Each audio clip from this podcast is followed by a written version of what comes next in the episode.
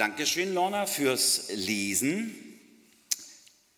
Sechs Tage lang haben wir uns in Dänemark mit der Schöpfung beschäftigt, sozusagen von Montag bis Samstag. Und heute geht es um den siebten Tag, um unseren Sabbat, um unseren Sonntag. Und die Geschichte, die Lorna uns vorgelesen hat, handelt davon, dass Jesus mit seinen Leuten durchs Land zieht und die Jünger vermutlich, äh, es ist zum Haare raufen. Sie raufen an den Ähren. Ich habe hier so ein paar mitgebracht, sieht nicht so toll aus, aber ist halt so. Sie laufen durchs Feld und nehmen sich so eine Ähre und dann machen sie wahrscheinlich so. Und dann bleiben die Körner übrig und die essen sie dann. Kinder, ich habe hier neun Stück, das Staubsaugen übernehme ich nachher. Das brauchen Medi nicht machen, ich zeige es euch nochmal. Wollt ihr mal probieren? Ehren rauchen. Probiert es mal. Ja. Eine Ehre. Das ist ganz einfach. Ihr nehmt das, die Ehre. Johannes für dich. Ihr nehmt die Ehre, zerreibt sie in, den, in der Hand. Ja, könnt ihr auch mal machen. Zerreibt sie in der Hand. Aber nicht die Hände aufmachen und dann die leichten Sachen rauspusten und dann bleiben die Körner übrig und die kann man essen. Wahrscheinlich hatten die Jünger Jesu einfach Hunger. Bei Markus, der uns diese Geschichte überliefert, steht nicht, dass die Jünger Hunger hatten. Da steht einfach nur, dass sie Ehren gerauft haben. Matthäus und Lukas, die beiden anderen Evangelisten, die schreiben, und die Jünger Jesu hatten Hunger. So als ob man das erklären müsste. Man zerrieb die also. Und das, da sagen die frommen Leute, die das sehen, was die da machen in der Kirche, auf dem Weg, da machen die einfach Dreck, da machen die was, was sich gar nicht gehört. Die Jünger Jesu zerreiben die Ehren und essen und das, obwohl der heilige Sonntag ist. Am heiligen Sonntag, das war allen klar, benimmt man sich besonders gut. Und da erntet man auch nicht. Die Jünger haben nämlich praktisch das gemacht, was ein Bauer oder ein, ein Landwirt immer macht. Die ernten, die worfeln, die dreschen und dann mahlen sie das Korn. Am Sabbat macht man so etwas nicht. Das ist nämlich Arbeit. Und die frommen Leute haben gesagt, am Sabbat arbeitet ihr nicht. Und da nehmt ihr auch nicht einfach was von den Ehren. Man bemalt nicht einfach Stühle. Stühle sind zum Sitzen da. Und der Sabbat, der ist da, um mal eben nicht zu arbeiten. Ich lese mal für die Erwachsenen, die Kinder können noch ein bisschen Körner essen. Die sind ganz ohne Lebensmittelzutaten. Ich lese mal aus äh, den zehn Geboten. Gedenke des Sabbattags, dass du ihn heiligst. Sechs Tage sollst du arbeiten und alle deine Werke tun. Am siebten ist der Sabbat des Herrn, deines Gottes, der Ruhetag. Da sollst du keine Arbeit tun, auch nicht dein Sohn, deine Tochter, dein Knecht, deine Magd, dein Vieh, auch nicht der Fremdling, der in deiner Stadt lebt. Denn in sechs Tagen hat der Herr Himmel und Erde gemacht und das Meer und alles, was darin ist, und er ruhte am siebten Tag. Darum segnete der Herr den Sabbat und heiligte ihn. Warum sollen wir Sabbat feiern? Weil Gott auch mal Feierabend gemacht hat. Sollen wir auch Feierabend machen? Das ist eine, ein sinnvolles Gebot. 2. Mose 20. Macht Feierabend, macht Sabbat, kommt zur Ruhe. Macht es Gott nach. Der hat es auch so gemacht. Jetzt ist es aber ganz interessant, wenn man in der Bibel ein bisschen weiterblättert, da gibt es noch eine ganz andere Argumentation, warum man Sabbat machen soll. Die zehn Gebote gibt es nämlich noch einmal. Da lernen wir doch gleich was für einen Gemeinde-Bibelunterricht, ne, Leana? Sage ich dir doch. Wo stehen sie zum ersten Mal? 2. Mose 20. Und dann ganz einfach 2, 20 stehen die zehn Gebote und dann ganz einfach 5, 5. 5. Mose 5 stehen sie auch nochmal die zehn Gebote. Aber vom Sabbat wird da was ganz anderes geschrieben. Da steht nämlich, den Sabbat sollst du halten, nicht weil Gott in sechs Tagen die Welt geschaffen hat, sondern du sollst am Sabbat daran denken, dass auch du ein Knecht in Ägypten warst. Und der Herr dein Gott hat dich herausgeführt mit mächtiger Hand und starkem Arm. Eine andere Begründung für den Sabbat. Das eine Mal Sabbat machen, damit wir ruhen, so wie Gott auch geruht hat. Und das andere Mal Sabbat machen, damit du daran denkst, dass Gott dich befreit hat aus Ägypten. damit du daran denkst, dass Gott ein Befreiergott ist.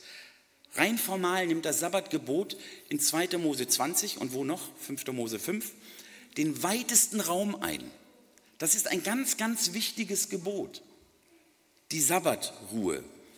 Der Sabbat ist einerseits ein Tag, wo man ausruhen soll und andererseits ein Tag, wo man daran denken soll, was Gott getan hat.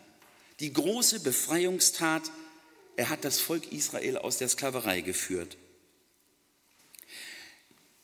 Eigentlich ist das auch für uns wirklich noch echt angebracht. Lassen wir uns nicht versklaven von unserer Zeit, von unserer Arbeit. Lassen wir uns nicht versklaven von dem, was zu tun ist.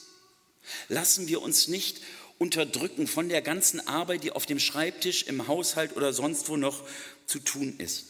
Das Volk Israel hat aufgeatmet, durchgeatmet am siebten Tag und seinen Befreiergott gefeiert. Das Sabbatgebot ist auch für uns noch sinnvoll.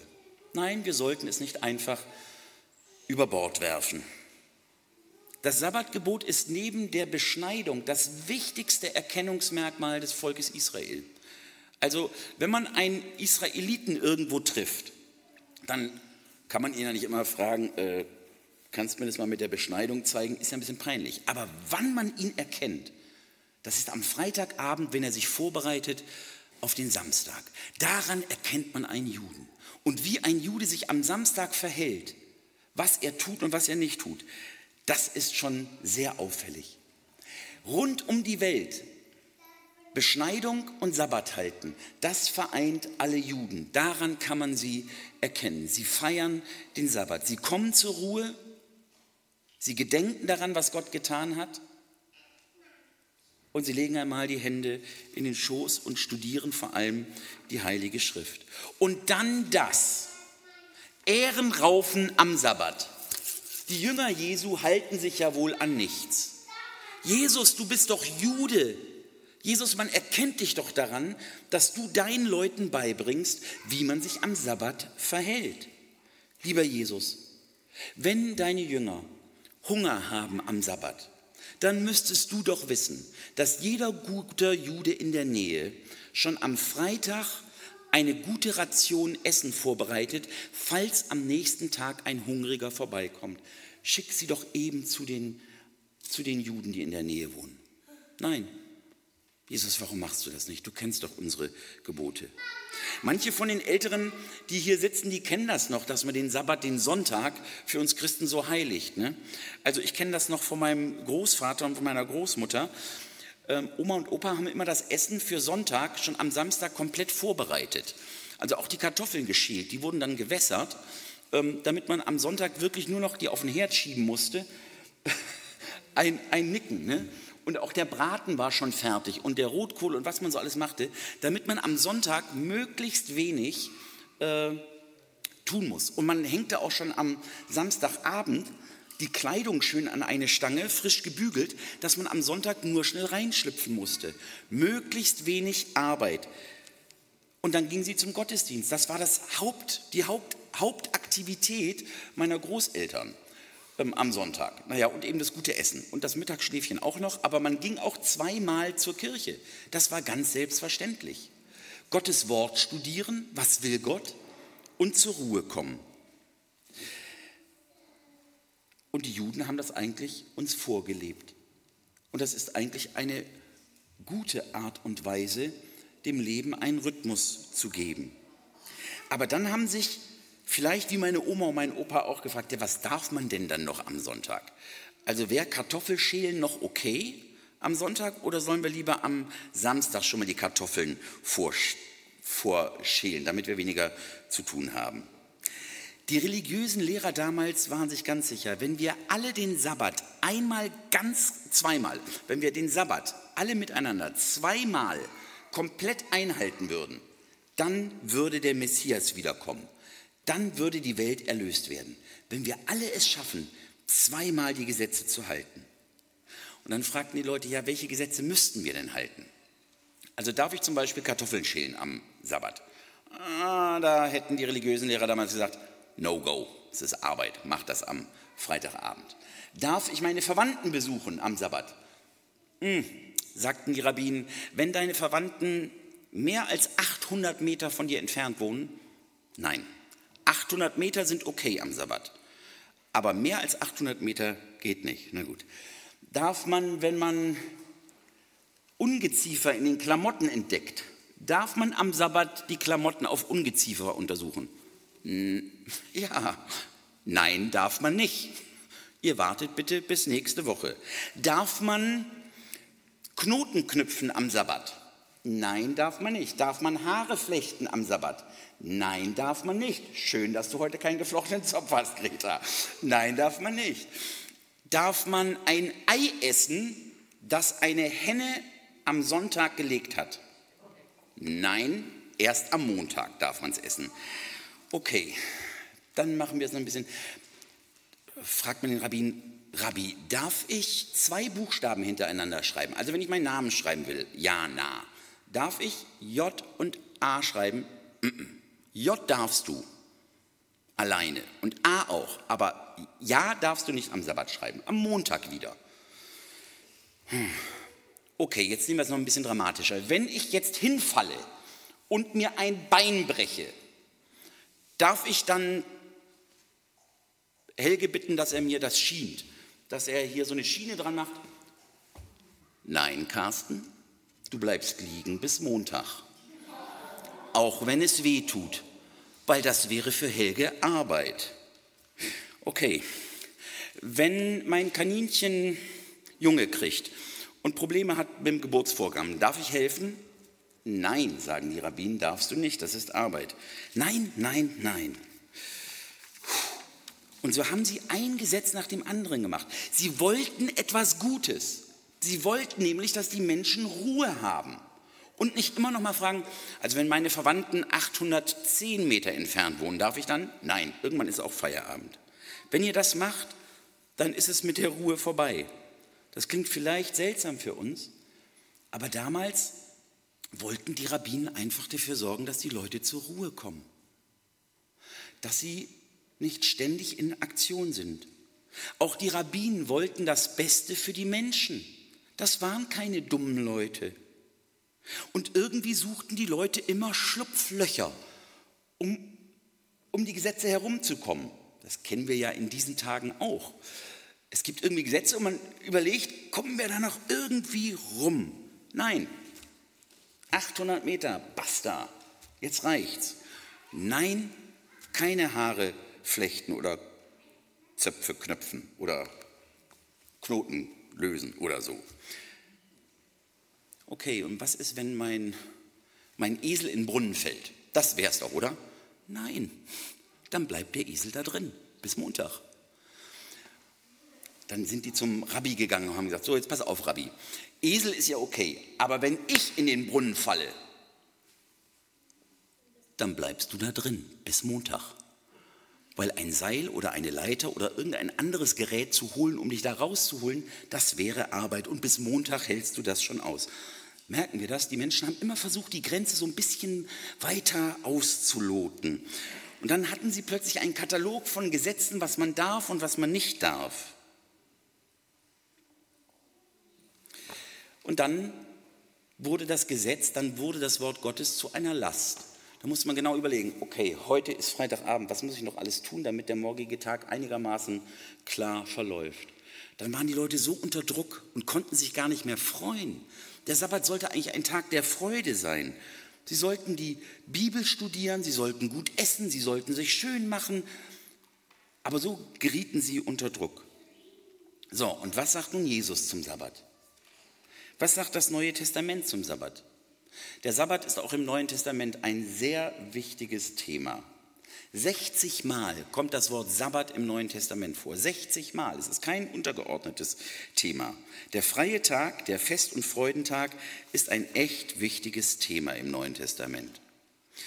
Und Jesus wird nun für das falsche Verhalten seiner Jünger, dass sie nämlich Ehren raufen und dass sie sich zu essen machen, für dieses Verhalten wird Jesus praktisch getadelt. Er wird verantwortlich gemacht. Wie reagiert Jesus darauf? Jesus, deine Jünger sind nicht richtig fromm, sie halten sich nicht ans Gesetz. Was antwortet Jesus? Erstens, er macht genau das, was die Rabbinen, was die Schriftgelehrten damals gemacht haben. Er argumentiert mit der Bibel. Er argumentiert mit der Bibel. Habt ihr nie gelesen, hat Lorna vorhin vorgelesen, habt ihr nie gelesen, was David getan hat, als er Mangel hatte, als ihn hungerte, ihn und die, die bei ihm waren?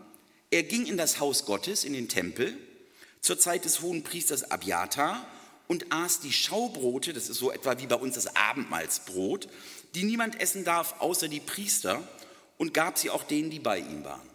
Ah, eigentlich ist es verboten, die Brote im Tempel zu essen. Der König David aber, der ist, als er und seine Leute Hunger hatten, zum hohen Priester Abayata gegangen und hat gesagt, oh, wir haben so einen Hunger, gib uns diese Schaubrote, die man eigentlich nicht essen darf. Und der Abiata hat sie ihnen gegeben. Ah, da hat Jesus den ziemlich einen ausgewischt, den Frommen damals. Ich denke, wir sollen in der Schrift lesen und studieren. Und ihr selber kennt diese Geschichte nicht? Ach, das ist aber schade. Ihr neunmal Klugen, da hat schon mal ein frommer Mensch, nämlich der David, das Gesetz gebrochen. Kurzer Ausflug noch, es muss irgendwie gesagt werden weil es scheint ja keinem von uns hier aufgefallen zu sein und um ehrlich zu sein, mir wäre es auch nicht aufgefallen. Ich bin zwar einigermaßen in der Bibel, ja, aber das war ja gar nicht Abayata, der hohe Priester damals. Wenn wir alle 1 Samuel 21 kennen würden, wüssten wir, dass es der Priester, hohe Priester Abimelech war. Abimelech war der Vater von Abayata.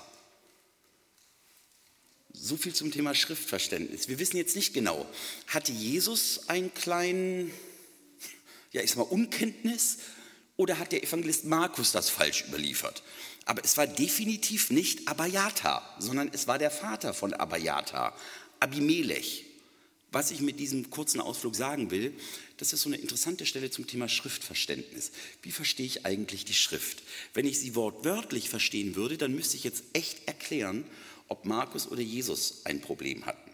Aber darum geht es gar nicht, ob Abayata oder Abimelech. Es geht darum, da hat schon mal einer das Gesetz gebrochen, weil das Gesetz für den Menschen da ist und der Mensch nicht für das Gesetz. So, also Jesus argumentiert biblisch, auch wenn Markus da vermutlich einen Überlieferungsfehler hatte. Und zweitens, Jesus argumentiert umfassend. Der Sonntag ist um des Menschen willen gemacht, der Sabbat und nicht der Mensch für den Sabbat. Kurz sacken lassen. Viele von uns kennen das schon.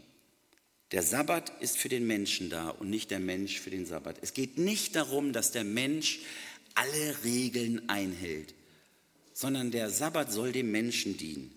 Und das ist eine Zuspitzung. Also man könnte sagen, der Stuhl ist für den Menschen da, nicht der Mensch für den Stuhl. Mit dem Stuhl kann man auch andere Sachen machen. Aber der ist hauptsächlich gemacht worden, damit man sitzt, damit man ausruht, damit man Sabbat macht. Egal wie dieser Stuhl aussieht, egal wie neu oder alt, heilig oder unheilig er ist, wir sollen Platz nehmen. Wir sollen ausruhen können am Sabbat. Und es geht nicht darum, dass wir diesen Stuhl ständig putzen und schön machen und überlegen, wo er genau steht. Jesus weist auf das Wesentliche hin. Das Gesetz dient dem Menschen. Der Mensch ist nicht Diener des Gesetzes. Und dann spitzt das Jesus zu, zumindest laut Evangelist Markus. Die Kollegen machen das wieder nicht. Der Menschensohn, sagt Jesus hier bei Markus, der Menschensohn ist auch ein Herr über den Sabbat der von Gott Gesandte, also ich, Jesus Christus, ich bin ein Herr über den Sabbat. Ich bestimme über diesen Sabbat. Und es geht darum, was dem Menschen dient, was für den Menschen gut ist. Die Freiheit des Menschen gegenüber dem Gesetz hat da ihren Ursprung in diesem Jesus Christus. Wenn Jesus sagt, ich bin der Herr über den Sabbat, ich habe das Sagen, dann orientieren wir uns an diesem Jesus Christus, was den Sabbat angeht.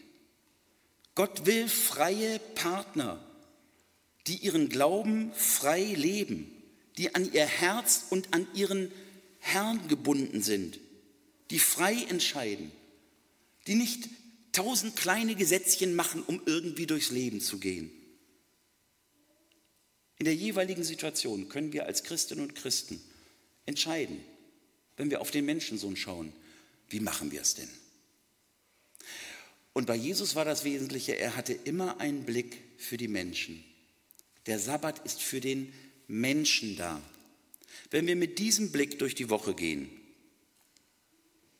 dann werden wir uns nicht über Stühle und Gesetze aufregen, sondern dann werden wir uns immer über Menschen freuen. Über Menschen, die unsere Hilfe brauchen, über Menschen, denen wir aufhelfen können. Feiern wir den Sabbat. Wir müssen nicht hetzen. Wir können ein Siebtel der Woche ganz getrost verstreichen lassen. An Gott denken, den großartigen Gott, der uns erschaffen hat. An Gott, der in Jesus Christus deutlich gemacht hat, ich habe immer die Menschen im Blick. Feiern wir, dass wir Befreite sind. Amen.